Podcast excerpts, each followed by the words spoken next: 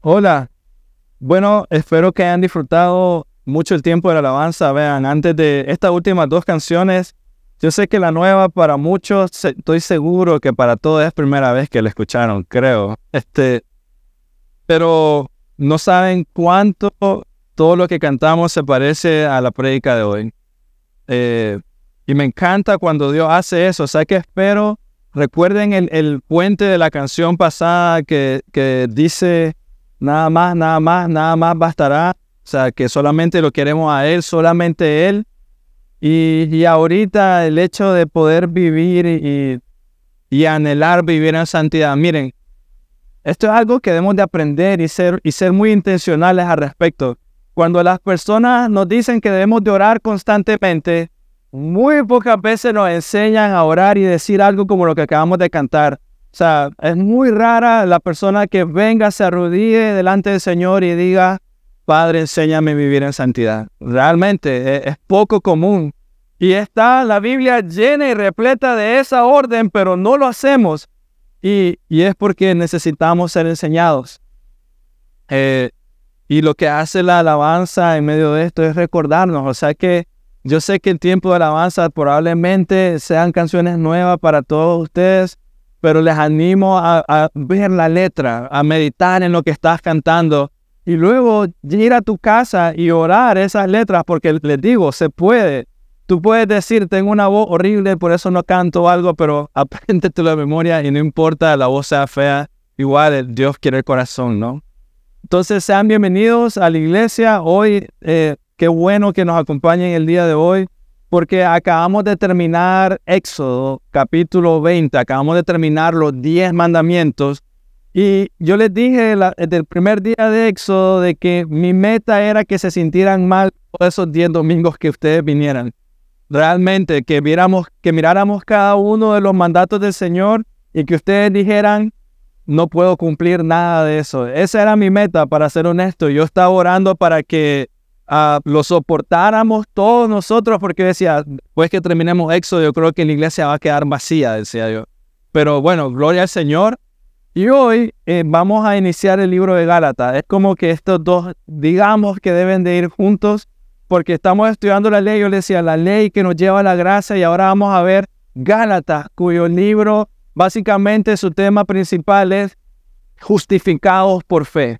Ser justificados por fe. Entonces, si Dios nos lo permite y nos da fuerza, vamos a, estudiar todo el libro de Gálatas, vamos a ver cómo nos va y vamos a ver mucho del mismo tema. Pero créame que es justo y necesario y van a ver por qué hoy en la introducción van a entender por qué. Me voy a dilatar un poquito, un poquito más, pero van a entender por qué. Espero que eh, Dios hable a sus corazones y se sientan animados por lo que van a aprender Seguramente Gálatas es un libro que has leído antes, pero oro al Señor de que te enseñe muchas cosas. Así que oremos y miremos qué Dios nos dice hoy. Dios, gracias por el tiempo de alabanza. Gracias por esta nueva serie de prédicas en Gálatas, Señor. Ayúdanos, Padre, a como hemos meditado ahorita, a vivir para la santidad, Señor. Vivir para ti, vivir para los cielos, Señor. Ayúdame a poner la mirada en ti, en la cruz, en la salvación, en la, obra completada de Cristo Dios y no en mis obras, no en lo que conozco, no en lo que hago, porque no sirve de nada. Padre, incluso ahorita mis palabras no sirven de nada, para nada, Señor, si no están dirigidas por ti, llenas de tu espíritu. Así que oro y suplico para que todos nosotros a tener oídos atentos, corazones, manos atentas, Señor, un entendimiento claro de lo que tú quieres de nosotros y es morir a nuestro yo y vivir para ti, Señor. Así que ayúdanos, Padre, en nombre, eh, oro en nombre de Cristo Jesús. Amén. Ok, creo que el tema no puede ser más claro. La fe me libera, mi, mi esfuerzo me condena. La fe me libera, mi esfuerzo me condena. Y, y probablemente uno va a decir como que, que eso está raro. No se supone que debo de, de esforzarme por venir a la iglesia, esforzarme por leer la Biblia, esforzarme para vivir eh, como un evangelio en, eh, en, mi vida. Y bueno, sí, pero no en lo que lo hace no son tus fuerzas. Y eso es lo que vamos a ver hoy. Vamos a estar en Gálatas capítulo 1, versículos del 1 al 5. Déjenme leérselo. Dice Pablo, y miren cómo inicia Pablo, apóstol, no de parte de hombres ni mediante hombre alguno, sino por medio de Jesucristo y Dios el Padre que lo resucitó entre los muertos, y todos los hermanos que están conmigo. A las iglesias de Galacia, gracia y paz a ustedes de parte de Dios nuestro Padre y del Señor Jesucristo, que Él mismo se dio por nuestros pecados para librarnos de este presente siglo malo, conforme a la voluntad de nuestro Dios y Padre, a quien sea la gloria por los siglos de los siglos. Amén. Amén. Bueno, primero entremos por lo obvio, ¿no? O por lo, que está claro. Este libro lo escribió Pablo, él mismo se, introduce y lo escribió a la iglesia, a las iglesias de, de Gálatas o de Galacia, a varias iglesias. Y él escribió este libro para contrarrestar los falsos maestros judaizantes que estaban surgiendo en la iglesia. Estaba escribiendo porque habían estos hombres que estaban hablando una doctrina que estaba haciendo tropezar eh, la doctrina esencial de la justificación por la fe. En algunos casos, y esto es interesante, el ataque venía dentro de la misma iglesia, de la misma iglesia local. Habían en la, dentro de la iglesia cristianos judaizantes, o sea, que eran gente que no había dejado, por decirlo así, atrás las viejas vestiduras, eran gente que venía, que tenía tiempo, de, digamos, que habían caminado con Cristo, habían escuchado, habían creído, pero no habían dejado las viejas vestiduras. Es como que si, eh, ¿cómo decirlo? Como si no hubiera espacio en sus mentes o en sus corazones para vivir por gracia, vivir para los cielos. Eh, no había espacio en su mente y en su corazón para algo diferente a lo que ya habían aprendido. Habían aprendido a ser judíos. No, habían, y vienen y escuchan lo que dice Pablo, y uno se puede imaginar lo que tal vez pasaba en la mente de estos judaizantes, lo que decían de Pablo. Y recordemos, ¿no? Pablo perseguía la iglesia antes, y venían estos judíos que habían cumplido la ley, por así decirlo, que vivían para cumplir la ley, y viene este hombre que antes mataba creyentes o estaba de acuerdo con la muerte de hombres que creían en Cristo y decían, ¿y quién, podrían decir, ¿quién era este Pablo? ¿Quién es este que está diciendo estas cosas? Eh, él fue el último en haber escrito el Evangelio, por, incluso Pablo lo dice, ¿no? Como abortivo, habla Pablo del mismo. Él fue el último. Y todavía debemos de escucharlo, realmente se convirtió. O sea, esta gente judaizante podía decir estas cosas. Y ellos también podían decir, nosotros, sin embargo, los judaizantes, somos alumnos del verdadero Dios o de los verdaderos apóstoles. Estuvimos con el Señor, lo miramos, lo escuchamos predicar. Tenemos el Espíritu Santo y, mucho más. Somos de la iglesia madre y este Pablo vino de afuera por otro lado. Deberían de escucharnos a nosotros y no a él. Deberían de imitarnos a nosotros y no a él. Y probablemente todos esos puntos son importantes y reales, pero simplemente son títulos. No, vengo a la iglesia madre, me tienes que escuchar a mí. Es un título. O sea, yo estuve ahí, miré al Señor, escuché a los apóstoles, debes de escucharme a mí y tú someterte. Eran solo títulos. Y ellos apuntaban a sacar a luz estos títulos para desacreditar o hablar mal de Pablo, de lo que él estaba predicando. O sea, querían, mírenme a mí, mírenme mis credenciales, no crean a Pablo decían que el mensaje de Pablo no valía nada y que el único objetivo que estaba buscando Pablo era como eh, pisotear eh, o debilitar la ley, la santidad, la ley mosaica. Quería pisotear, ya no miren, ya no escuchen, no vean a Moisés. O sea, eso es lo que ellos decían de Pablo.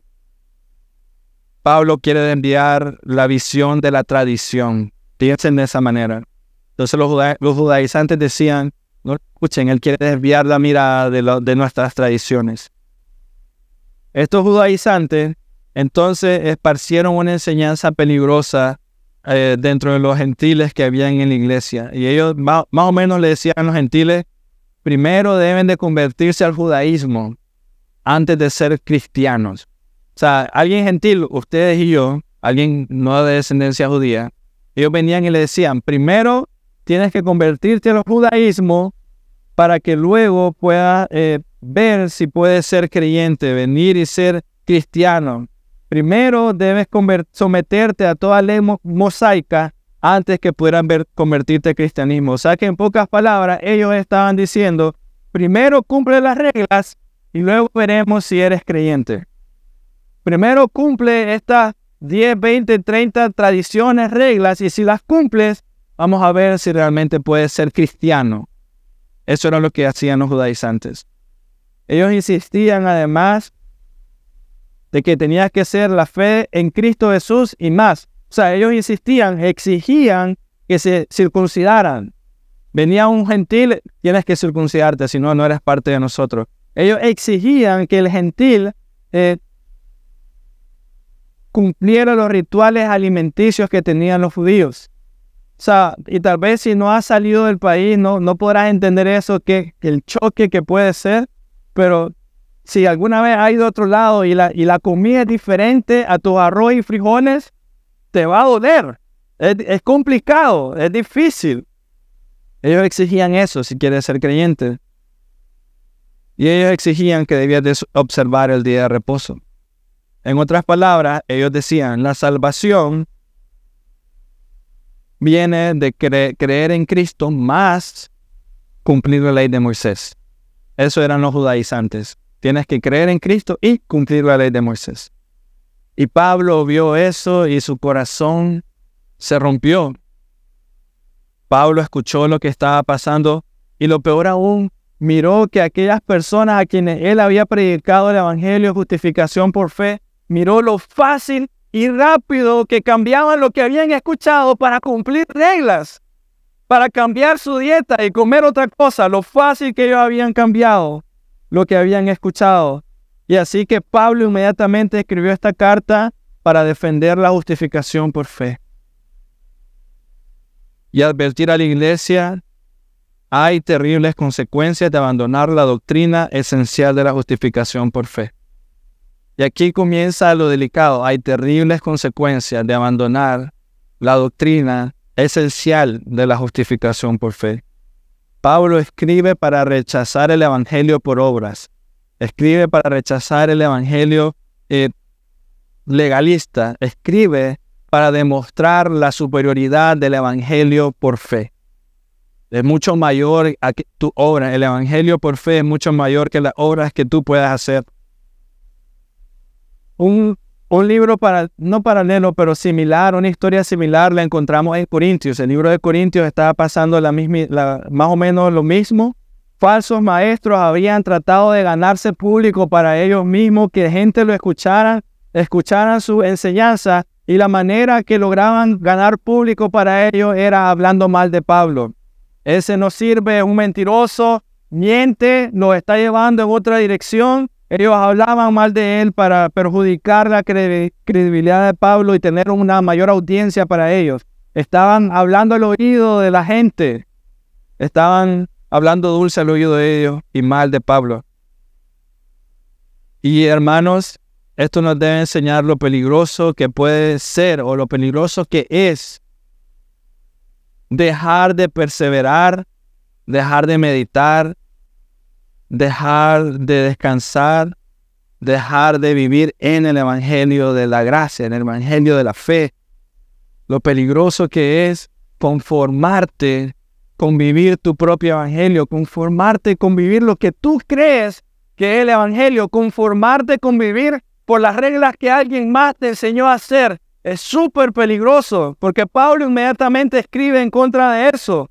Conformarte con vivir lo que tú crees que es el Evangelio. Pensar cómo puedo tomar un atajo para llegar al cielo. Tus propias ideas, es súper peligroso. Tus propias ideas y emociones siempre llevan al legalismo, nunca a libertad genuina. Escucha eso, eh, haz que penetre tu mente y tu corazón. Tus propias ideas, tus emociones, tu propio evangelio siempre va a llevar a, llegar, llevarte al legalismo, siempre. Nunca te va a dar libertad genuina, jamás. Jamás de los jamases, por más que te sientas bien por fuera, vas a ser como Jesús cuando habló con los fariseos, sepulcros blanqueados, que se miran bien por fuera, pero por dentro no sabes, no entiendes, no disfrutas, no te deleitas en mí, no me conoces. Aunque el legalismo se puede ver bien por fuera, te puedes ver santo, bien vestido, Puede oler bien por fuera si quieres, elegante, puede exaltar el legalismo, puede exaltar tu moralidad. Realmente, o sea, ahí va, ese hombre no miente, no roba, puede exaltar tu propia moralidad, pero realmente lo único que hace el legalismo es alejarte de las delicias del Señor. Alejarte de las delicias del Señor. Mira, los más pecadores, prostitutas en el Nuevo Testamento, leprosos, eran los que iban y se arrodillaban, caían, lloraban, endemoniados, eran los que llegaban y decían, Señor, mi Dios, Pedro cuando rechazó al Señor y luego encontró gracia, era el que decía, mi Padre, perdóname y tenemos a Él. No los legalistas, eran los que más problemas tenían para escuchar el Evangelio, eran los que más problemas tenían en seguirlo. El hombre, el joven rico, ve déjalo todo y escuchó la invitación, sígueme, pero le dolió, no quería.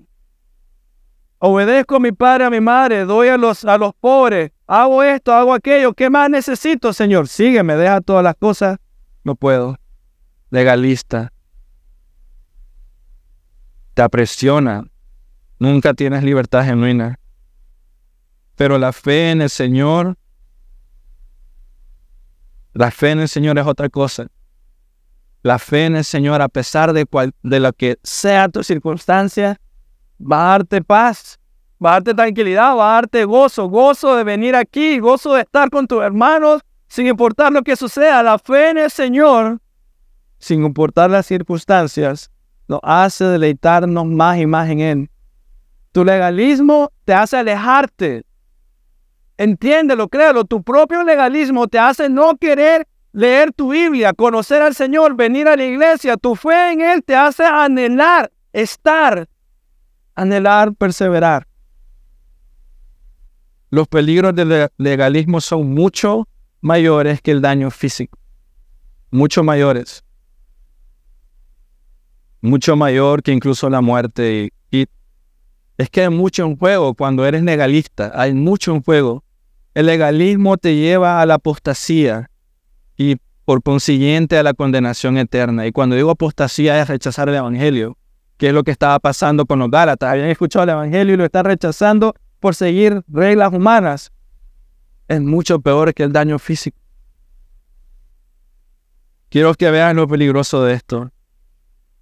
Por tu pecado, por tu inseguridad, por tus dudas, por tu falta de fe en Dios, tu tendencia permanente siempre, siempre va a ser escoger la religión por el desempeño la religión basada en el desempeño. Me porto bien, Dios está feliz conmigo. No le he contestado a mis padres, Dios está feliz conmigo. He ido a la iglesia todos los domingos, Dios está feliz conmigo. Religión basada en desempeño. Y es que así nos criaron, ¿no? Así nos crió papá y mamá. Si te portas bien, hija, te voy a dar, te voy a llevar a comer un helado. No, religión por desempeño, amor por desempeño. Si me haces caso, papá va a estar feliz mamá va a estar contenta. Ese es el formato en el que hemos crecido todos y es el formato que vamos ante Dios. Mi, desempeño es bueno, Dios está contento conmigo. esta semana pequé muchísimo, Dios debe estar enojado conmigo. Eso es el Evangelio por fe. Gálata nos enseña y nos recuerda cómo vivir por la gracia. De nuevo, como la alabanza, ¿no? Enséñame a vivir para los cielos, enséñame a vivir para la gracia, enséñame a vivir para ti, Señor. Es importante conocer el trasfondo de esta historia porque, hermanos, de esta manera vemos que los problemas no han cambiado. Toda esta introducción que te he hecho sigue siendo los mismos problemas hoy. Por consiguiente, si los mismos problemas están hoy, la cura es la misma hoy también.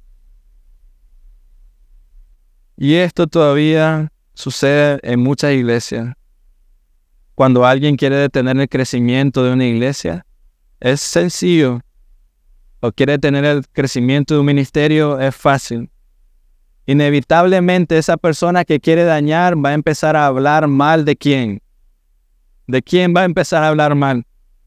Dígame usted, cuando alguien quiere detener el crecimiento de un ministerio de una iglesia, inevitablemente las personas van a empezar a hablar mal de quién. Díganlo más fuerte, del pastor, del pastor. Ahí van a comenzar a hablar mal del pastor. ¿Y saben por qué hablan mal del pastor? Y, inevitablemente inician ahí, porque por la misericordia de Dios y la, gracia del Señor, si ese hombre es un hombre de Dios, van a hablar mal de él. No van a hablar mal de la doctrina. No hablaron mal, de, no, empezaron a hablar mal de la doctrina de Pablo en, en la iglesia de Galacia. Empezaron a hablar mal de él. Él es un mentiroso, lo va a llevar a otro lado, aquí allá, van a empezar a hablar mal de él. Y eso sucede hoy también. Porque no pueden decir ninguna falsedad sobre la mala doctrina. Y eso ya ha pasado aquí. Yo he tenido personas aquí diciéndome, pastor, me gusta la doctrina, pero y comienzan con otras cosas yo en mi cabeza. Te gusta la doctrina, pero estas cosas están mal, esto está mal, esto no me gusta. Y son cosas secundarias, son como, no me gusta el color de la, de la iglesia, por eso me voy. No me han dicho eso, es un ejemplo, lo exageré muchísimo. Pero bueno, miremos lo que nos dice Gálatas. Pues, punto número uno, el Evangelio es iniciado en Cristo, no en el hombre. El Evangelio es iniciado en Cristo, no en el hombre. Versículo 1 y 2, se lo repito, dice, Pablo apóstol, no de parte de hombres ni mediante hombre alguno, sino por medio de Jesucristo y de Dios el Padre que lo resucitó entre los muertos. Y todos los hermanos que están conmigo, está diciendo, aquí hay más testigos que están de acuerdo con lo que les estoy a punto de decirles. Este versículo es importante para nosotros hoy porque debemos de hacernos una pregunta. Así como lo fue en ese tiempo, ¿qué diferencia a Pablo de muchos hombres que hoy se dicen decir siervos de Dios? Porque mira, debes de preguntarte, Pablo comienza diciendo apóstol, no de parte de hombres ni mediante hombre alguno, sino mediante Jesucristo. O sea, hoy escuchamos la misma cosa. ¿Cuántos hombres hoy en día se llaman se dicen ser llamados por Dios, apóstoles de Dios y un montón de cosas que escuchas. Hoy sucede igual. Pero Pablo entiende algo muy importante. Dios, no el hombre, es el autor, líder, iniciador de todo ministerio. Pablo entiende eso. Dios es el que inició esto. Él es el autor, consumador de la fe, como dice la escritura. Él es el líder, el que hace todo esto. Dios es quien llama, Él es el que me capacita. Él entiende. Y es importante que todo creyente entienda esto. Porque hoy tenemos muchos en las calles que dicen ser llamados de Dios. No, muchos fuera, pero te digo, no viven como Dios ordena. Muchos que se dicen llamar siervos de Dios, llamados apóstoles, lo que sea, pero no viven como Dios ordena. decir que somos llamados por Dios, pero no vivir según como Él ordena, es una falta grave. Es terrible. Pero es común y seguimos a esa gente. El que ha sido llamado por Dios no renuncia porque sabe quién le llamó. El que ha sido llamado por Dios no renuncia. Hace poco vino una señora aquí a visitar, a preguntar por la iglesia y me dijo, sí, yo iba a tal iglesia, pero es que el pastor renunció, nos, nos dijo, yo me quedé, wow, cuando yo escucho esas cosas, es más común hoy en día escuchar hombres que se van, ya no voy a seguir. ¿Sabes quién te llamó? Si es que realmente te llamó. Si te llamó, no renuncias nunca. Entregas tu vida y luchas por, por tu hermano, así como Pablo, inmediatamente defendiendo y cuidando el corazón de ellos para que no vayan al infierno, sino que vayan a vida eterna. La permanencia no se logra por tus buenas obras. La permanencia no se logra por tu buen conocimiento. La permanencia, la perseverancia, tu constancia en tu caminar con Cristo, descansa en aquel que te llamó. Él, el que te llamó, te prevalecerá. El que te llamó, te cuidará. El que te llamó, hará cumplir su voluntad en tu vida. El que te llamó, Él, que te preparó que te escogió desde la fundación del mundo, que te miró en el vientre de tu madre, que sabe cada lágrima, cada cabello, cada cosa que piensas, cada deseo, Él te preparará. El que te llamó es fiel. ¿Quién de ustedes, hermanos míos, piensen esto? Te invitan a una casa, vas a una casa ajena, y quién de ustedes que está en una casa ajena hace lo que quiere en esa casa? Se quita los zapatos, los tira por algún lado, no sé, y luego lo vas a dejar por allá, te metes al, refrigerador como que si fuera tu casa, sacan lo que quieras. ¿Quién de ustedes hace eso? y digamos que te mira la gente de esa casa y de repente tuvieron, digamos, compasión de ti y pobre, no sé, no, no pobrecito, pero vamos a adoptar a este, a este muchacho o a esta muchacha, adoptémoslo. Y lo adoptan, es adoptado a esa casa, te pregunto, ese muchacho, esa persona seguirá actuando igual como quiere o se va a adecuar a las reglas de la casa. Debería adecuarse a las reglas de la casa, seguro que sí. O sea, ustedes no me dejarían hacer lo que yo quiero en sus casas, yo no haría lo que yo quisiera en sus casas. Por tanto, cada vez que alguien dice ser llamado de Dios, pero hace lo que quiere y no vive como Dios ordena, hermano, esa persona no debe de escuchar. No debe de poner atención. Ese no es el caso de Pedro y todos ustedes lo saben. Por eso es que podemos decir que este hombre puede decir Pablo no de parte de hombres ni mediante hombre alguno, sino por medio de Jesucristo y Dios el Padre. Él no hace eso. Todos ustedes lo saben. Pablo siempre comenzaba, y esto es interesante, Mediten esto, Pablo siempre comenzaba sus epístolas de dos maneras. Y esto es, es muy interesante. Los romanos, los filipenses, Tito y Filemón, él se presentó a estas personas como el siervo, se presentó como prisionero de Cristo, pero luego Corintios y los Efesios, los Colosenses y Gálatas, el libro que estamos estudiando ahorita, Pablo se presentó como apóstol. ¿Y por qué? La razón es porque quienes abrazaron y, acogieron el Evangelio como él, Pablo se presentaba a esas personas como siervo. Pero quienes vivían como legalistas, aquellos que desafiaron y olvidaron el Evangelio de la fe, Pablo se presentaba delante de ellos como apóstol. Apóstol enviado de Jesucristo. Martín Lutero, déjeme leerle esto, decía, no busco mi propia justicia, decía Martín Lutero, debería tenerla realizarla, pero confieso que incluso si tuviera mi propia justicia y si practicara mi propia justicia, no podría confiar en mi justicia, decía él, ni presentarme ante el juicio de Dios en base de mi propia justicia, no podría estar delante de él. Así que, dice Martín, abrazo solo la justicia de Cristo, que no, la realicé, sino que la recibí, que no tengo en mí, sino que la acepté, cuando Dios Padre nos las concede por medio de Jesucristo. Decía, la justicia no es mía, no es por mi obra, la recibí.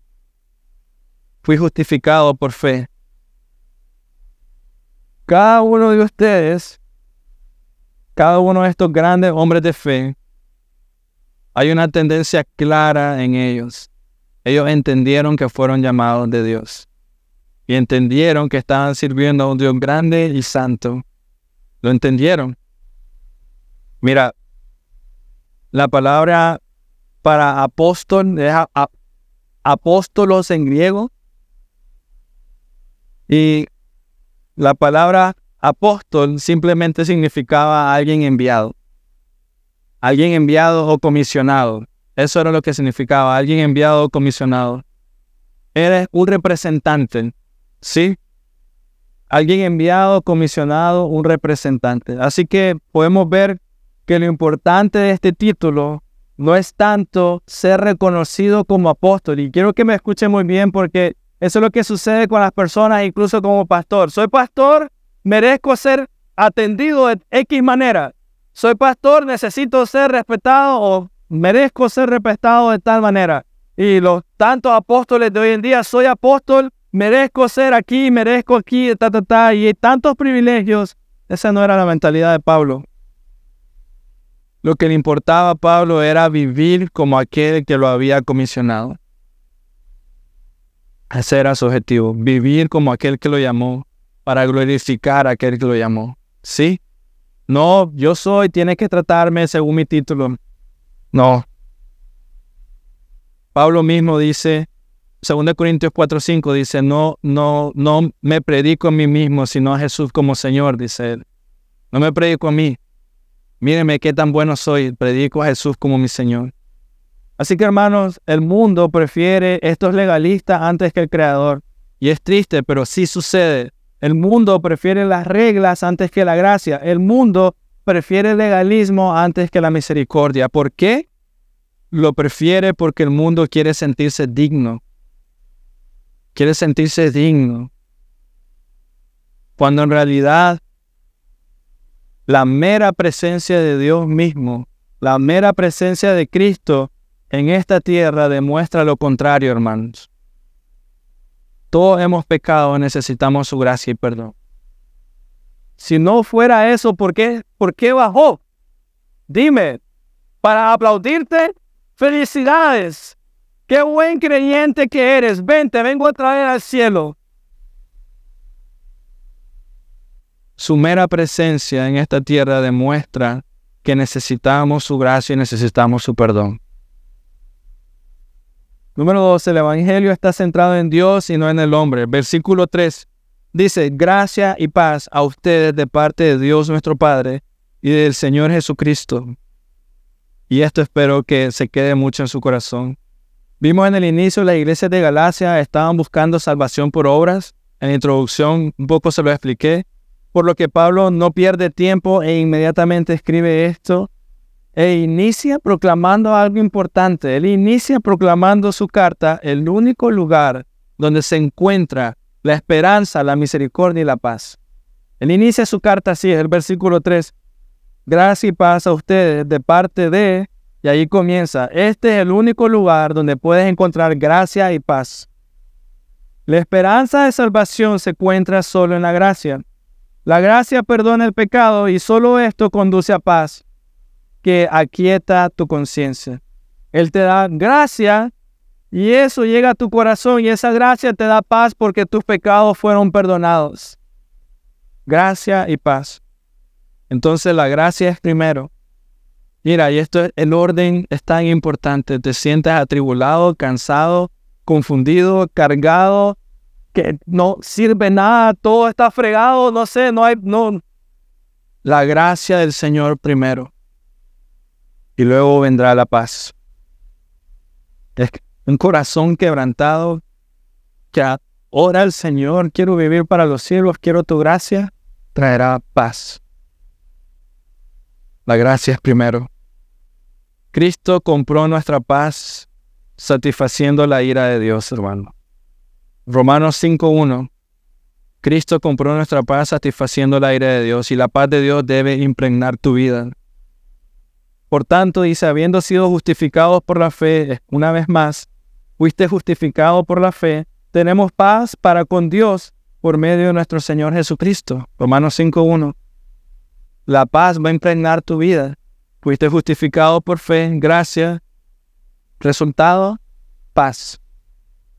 Fe, resultado, paz, que impregna tu vida.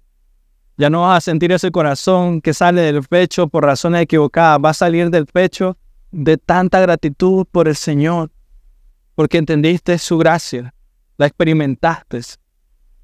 Así que hermanos, podemos ver claramente nada de lo que los seres humanos pueden hacer podría servir como fuente de redención o como fuente de paz. Nada. Esfuérzate mucho, bien, pero no va a traer paz.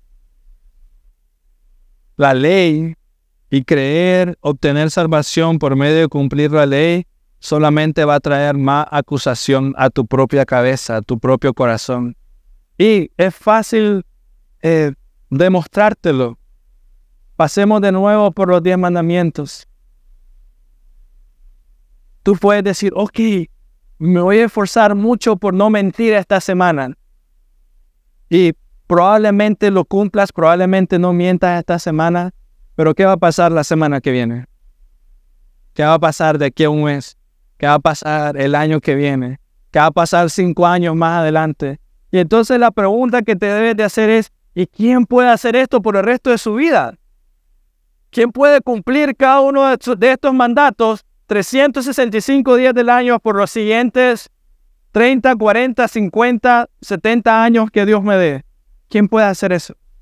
¿Lo puedes lograr? Y solo estoy agarrando uno, no mentir. Esa es la lucha del legalista, no tiene fin. Nunca termina. Nunca tiene paz. Su conciencia siempre está cargada.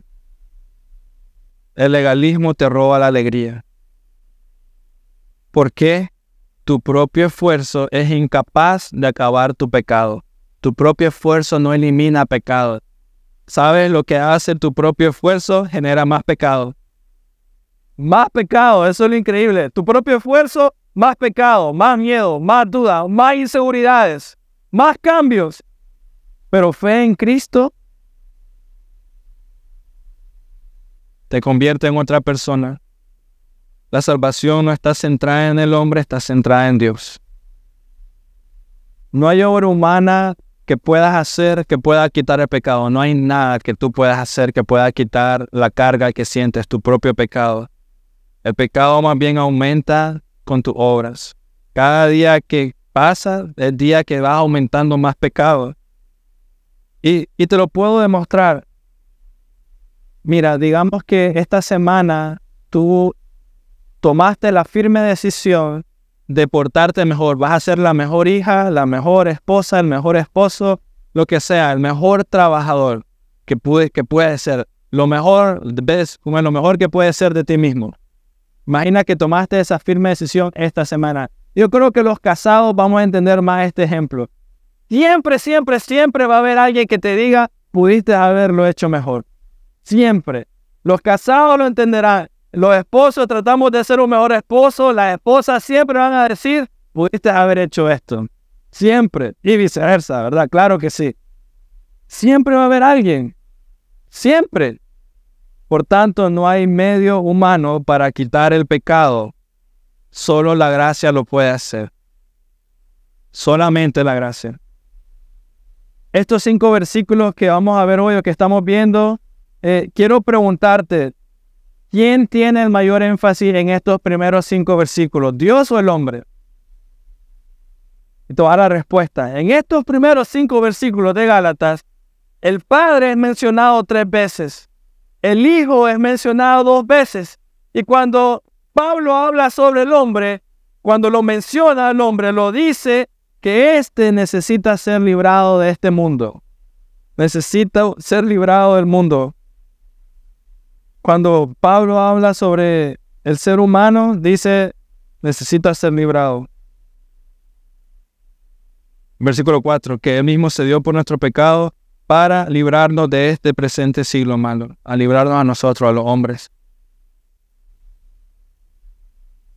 Somos incapaces de producir salvación, nos está diciendo Pablo. El legalismo nos enseña lo contrario y nos hace creer lo contrario legalismo nos hace creer que tú puedes conseguir algo. Pero Pablo dice, la gracia y la paz verdadera no son de este mundo, está diciendo Pablo. Pablo dice en el versículo 4 que la gracia y la paz es de Dios nuestro Padre y del Señor Jesucristo conforme a su voluntad. Gracia y paz. ¿Quieres gracia y paz? No es de este mundo. Y eso me lleva al punto 4. El Evangelio es objetivo y no subjetivo. Y déjeme explicar esto yo sé que tal vez no me puedes entender cuando lo digo de esta manera, pero déjeme explicarlo. Es objetivo y no subjetivo. En el centro del Evangelio está el hecho real. Escúchame, eso es lo que significa algo objetivo. Algo objetivo es algo real, histórico, medible. Eso es algo objetivo. En el centro del Evangelio está el hecho real de la muerte sustitutiva de Cristo en la cruz por los pecadores. Eso es real. Incluso un ateo te puede decir, bueno, no creo que Él es Dios, pero los historiadores te pueden creer que sucedió, un hombre murió en la cruz. Algo real. Y algo objetivo es que Él entregó su vida para librarte de la muerte del pecado. Real y objetivo. La muerte de Cristo no fue meras emociones, no fue una simple muestra de amor, no fue heroísmo, no fue un hombre buscando ser heroico. Eso es algo subjetivo. Fue un sacrificio por el pecado real, como en el Antiguo Testamento. El hombre agarraba el cordero, le levantaba el cuello, le pasaba el cuchillo, objetivo y real.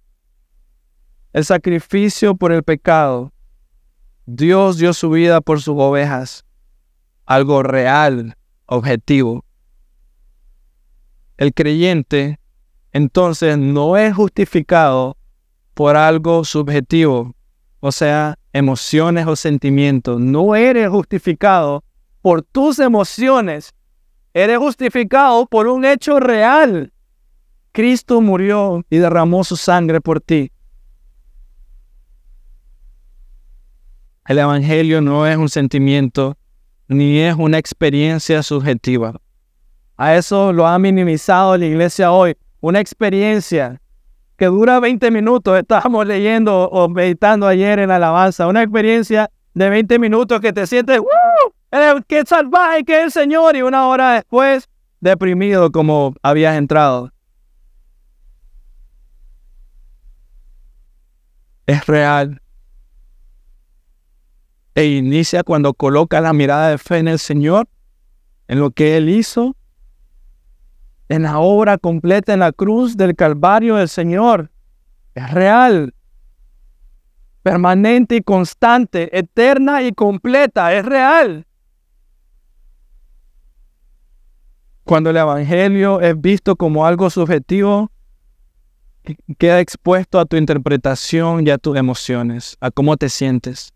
Por eso es que te cuesta venir a la iglesia un domingo. Me, me sentí deprimido hoy el Evangelio está metido en, tus emociones. Cuando es objetivo, me siento deprimido hoy, y le haces a tu corazón, no importa, no, no te escucho. Quiero ir a la iglesia, quiero escuchar al Señor. Cuando son reglas puestas por ti, siempre cambian esas reglas. Cuando son emociones, siempre cambian esas emociones. Nada de esto trae salvación. Cuando es por tus fuerzas, tus pensamientos, tus acciones, tus decisiones, todo eso cambia y no trae salvación. Cuando vemos el Evangelio objetivamente, somos invitados a confiar en Dios para una salvación gratuita, eterna, llena de gracia y real, duradera, que transforma tu corazón literalmente. Pero cuando lo ves subjetivamente, te ves obligado a trabajar por tu salvación, porque es subjetivo. Hoy no me siento salvo, tengo que trabajar para sentirme más salvo. Cuando es objetivo, no importa cómo estés, el Señor murió por mí. El Evangelio transforma. Cuando el Evangelio es objetivo, es visto objetivamente, tenemos seguridad del amor de Dios. Déjame explicártelo a qué me refiero. Si ves el Evangelio subjetivamente, el amor de Dios depende de tus emociones. Y esposa, tú haces eso con tu esposo muchas veces. El amor que crees que tu esposo tiene por ti, muchas veces depende de tus emociones. Hoy me siento muy bien para que me ame. Ven, esposo mío, ámame. Y él anda de mal humor. Entonces te sientes como que no me ama este hombre. Subjetivo. Cuando es objetivo, no importa cómo te sientes.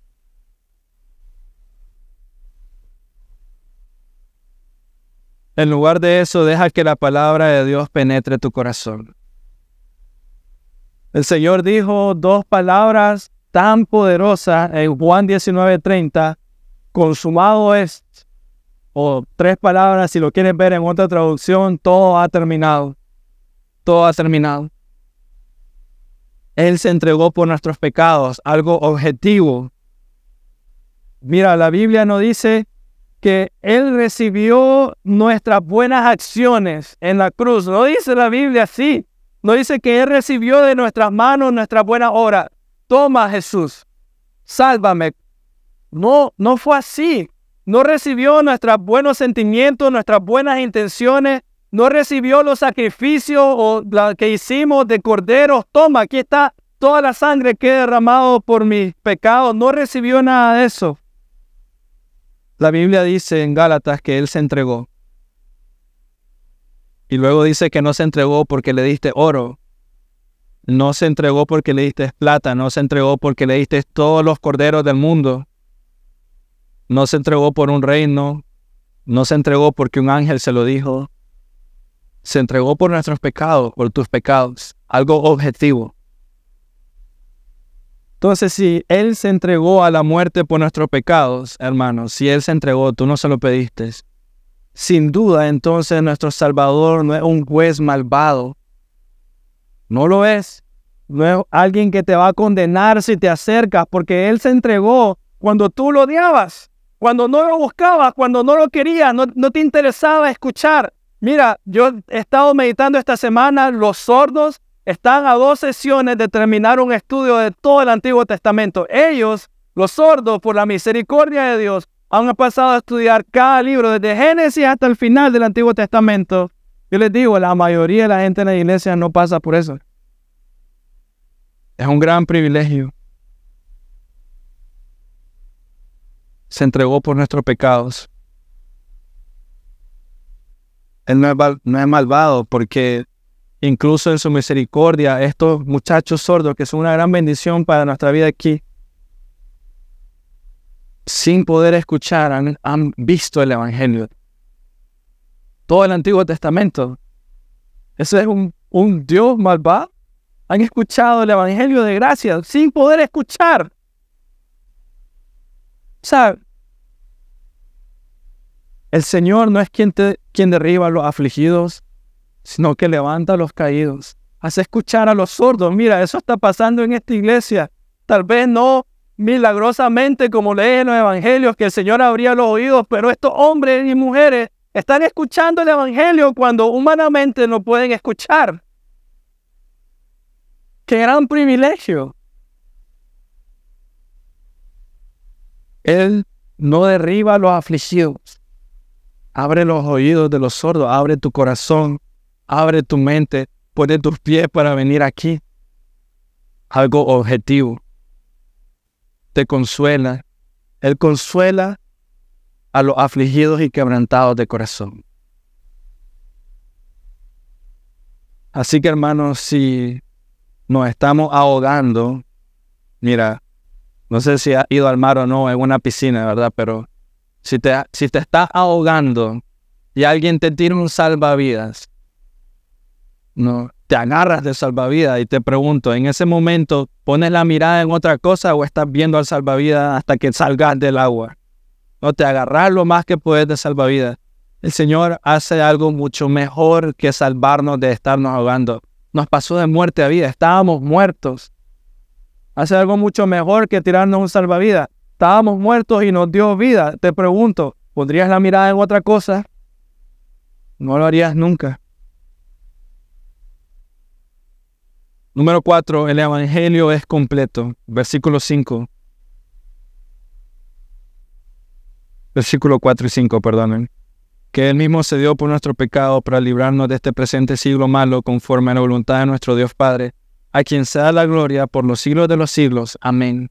Es completo. La gloria por los siglos de los siglos. No es que se entregó por los siguientes 500, 200, mil años. Por los siglos de los siglos. Amén. El Evangelio es completo. Y es importante darse cuenta de cuán suficiente y completo es el Evangelio. Pablo está escribiendo a hombres y mujeres que están creyendo un Evangelio falso y él les dice, vuelvan a, a la raíz, el Evangelio por fe, por los siglos de los siglos, no por el poquito tiempo que tú crees que te estás portando bien.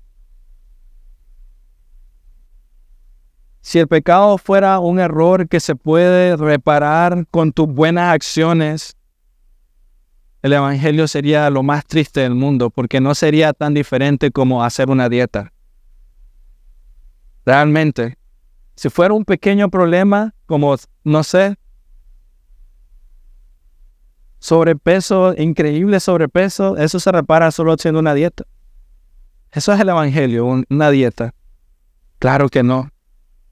Es lo suficiente la muerte de Cristo, sin embargo, habla la gravedad de tu pecado. Es tan grave tu pecado que es lo suficientemente grave como para requerir la muerte del Hijo de Dios. Así de grave, no un pequeño problema. Es tan grave que Cristo hizo lo que nosotros no podíamos hacer. Él se entregó.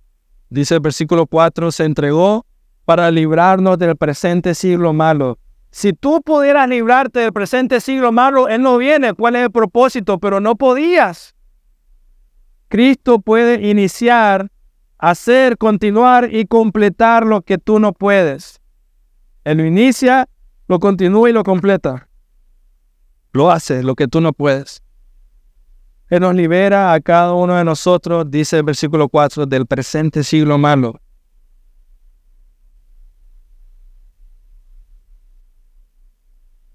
Él pone en ti un anhelo por Dios, un deseo de obedecer, un deleite en Él, una confianza tan grande en Él que todas las mentiras que están en tu mente salen porque Él me libró del presente siglo malo. Y tiene que estar claro, Jesús no oró, Cristo no oró para librar. Juan 17, 15, antes de, o sea, hablando con sus apóstoles, él dice, no te pido que los quites del mundo, sino que los guardes del maligno, dice Juan 17. Guárdalos del maligno. El Evangelio es suficiente para librarnos tanto de la pena del pecado como del presente siglo malo, de guardarnos del maligno, de guardarnos nuestros deseos, guardarte de tus emociones. Es completo. Amén. El Evangelio es completo. Él lo dijo en la cruz, consumado es. Todo ha terminado, consumado es, está completo. No necesito hacer más. Si esas palabritas fueran mentiras, o sea, no fuera cierto, Dios, Cristo es un gran mentiroso y su trabajo fue en vano. ¿Te imaginas estar en la cruz, ser crucificado, estar sangrado, corona de espinas, ser burlado, decir consumado es y dos horas después no sirvió para nada? Pero no es cierto. Por los siglos de los siglos, para el que cree, para el que tiene confianza y fe en Él, para que el que ha entregado su corazón, se trata de lo que Él ha hecho y no de lo que tú hiciste. Completo. Así que para terminar, Jesús dijo que todo se reduce a una sola cosa. Juan 5:24. Creer en el que el Padre ha enviado. Todo lo que has escuchado se reduce a eso. Toda la ley creer en el que el Padre ha enviado. Qué sencillo, ¿no? Tu legalismo te ha cegado los ojos de esto. Sencillo. Creer en el que el Padre ha enviado. Pon tu confianza en Él. Mantente enfocado en Él. Abre tu corazón a Él. Porque solo Él es la base de la verdadera fe. Solo Él te va a sostener. Cuando tu conciencia te atemoriza, cuando tienes miedo, cuando sientes que tu pecado pesa, mira, cuando sientes que el diablo mismo está hablando a tu oído y te está condenando, ¿te acuerdas lo que hiciste la semana pasada? Cuando sientes esas cosas, cuando Él está acechando y trae a tu mente el montón de pecado, cuando Él te está diciendo que no vales nada, no mereces nada, Dios nunca te va a escuchar, no te va a perdonar cuando escuchas todo eso, cuando Él te aterroriza, cuando quiere alejarte de Dios y de la verdad del Evangelio y llevarte a la desesperación. Entonces en ese momento, si crees en el Evangelio genuinamente, si has creído de todo corazón, puedes contestarle con toda confianza. Cristo, el Hijo de Dios, fue dado fue entregado no por justos y santos. El vino murió en la cruz no por justos y santos, sino que visto por injustos, pecadores, borrachos, malhechores. Vino por los vil, por la escoria de este mundo, por aquellos que no vale nada, no sirve. Y ese soy uno yo. Puedes decírselo. Me estás dando una lista de pecados, por eso vino Señor a salvarme, porque no sirvo. Si yo fuera justo y no cometiera pecado, no necesitaría Cristo, no necesitaría el Evangelio. Así que, hermanos míos, abraza, amárrate, sostente, encadénate, pon un candado, pierde la llave en la palabra fiel inerrante, infalible del Señor, para poder responder al enemigo y decirle con toda confianza, cuando Él te dice, tú eres pecador, estás condenado, no sirve, ¿para qué vas a la iglesia? ¿Por qué lees la Biblia? Cuando escuchas todo eso, tú puedes contestarme sin problema alguno, no estoy condenado, porque he creído en Cristo, He entregado mi vida a Él. Y Él se ha entregado por mi pecado, por los siglos de los siglos. Gracia y paz. Por tanto, Satanás, vete, no prevalecerás no ganarás contra mí al tratar de engañarme, a poner más mentiras, a poner más enojo, exponiendo mi pecado y así llevarme a tristeza, desilusión, enojo, desesperación, odio, blasfemia en contra de Dios. Nada de eso va a funcionar. Tu misma presencia me recuerda de la necesidad de Dios. Todos estos problemas, todo lo que está pasando me recuerda mi necesidad de Él. Lo importante de rendirme a Él, a su gloria. Porque Dios mismo dice, quien tanto amó al mundo, que dio a su Hijo unigénito para todo aquel que en Él cree, no perezca, sino que tenga vida eterna. Él dio su Hijo. Él Vos fuiste tú para que todo aquel que en Él cree no se pierda. ¿Me recuerdas mi pecado? ¿Me recuerdas las veces que he pecado? ¿Me recuerdas por qué necesito un Salvador? Eso es lo que debe pasar por tu mente. Sobre sus hombros cayeron mis debilidades. Sobre sus hombros cayeron mis enfermedades. Sobre sus hombros cayó mi condena sobre su hombro cayó todo mi mal. Por eso cuando escuchas, eres pecador, sí, pero Él murió por mí. Y ahora me enseña a vivir para Él. Dios no ama, hermano, tanto, pobre, miserable pecador que dio a su único hijo para morir por nosotros. Tus obras pueden hacer algo así o superar algo así. Si no has creído en el Evangelio hoy, cree y sé salvo. Si te has desviado como los Gálatas, arrepiéntete y regresa al camino del Señor. Si has confiado en tus habilidades, en tu inteligencia, en tus pensamientos, en tus planes, arrepiéntete y ven al Señor. Solo confiesa al Señor con tu corazón y serás salvo. Así de fácil. ¿Por qué así de fácil? Porque alguien maravillosamente grande y glorioso hizo algo maravilloso y perfecto que tú no eres capaz. Y por eso lo hizo tan sencillo para ti, para solo decir, Señor, perdóname, creo en ti, te entrego mi corazón y, ya. Justificado por fe. Por toda la eternidad, por los siglos de los siglos. Amén. Gracias Señor por tu palabra, por este primer servicio en el libro de Gálatas y por cómo nos enseña Dios lo maravilloso y perfecto de lo que tú haces. Transforma nuestra vida con el Evangelio, Señor. Haz que mi vista, mi corazón, mi, mente solo tenga a ti, solo crea en ti, Señor. Que tú seas nuestro mayor tesoro por los siglos de los siglos, mi Dios. Amén.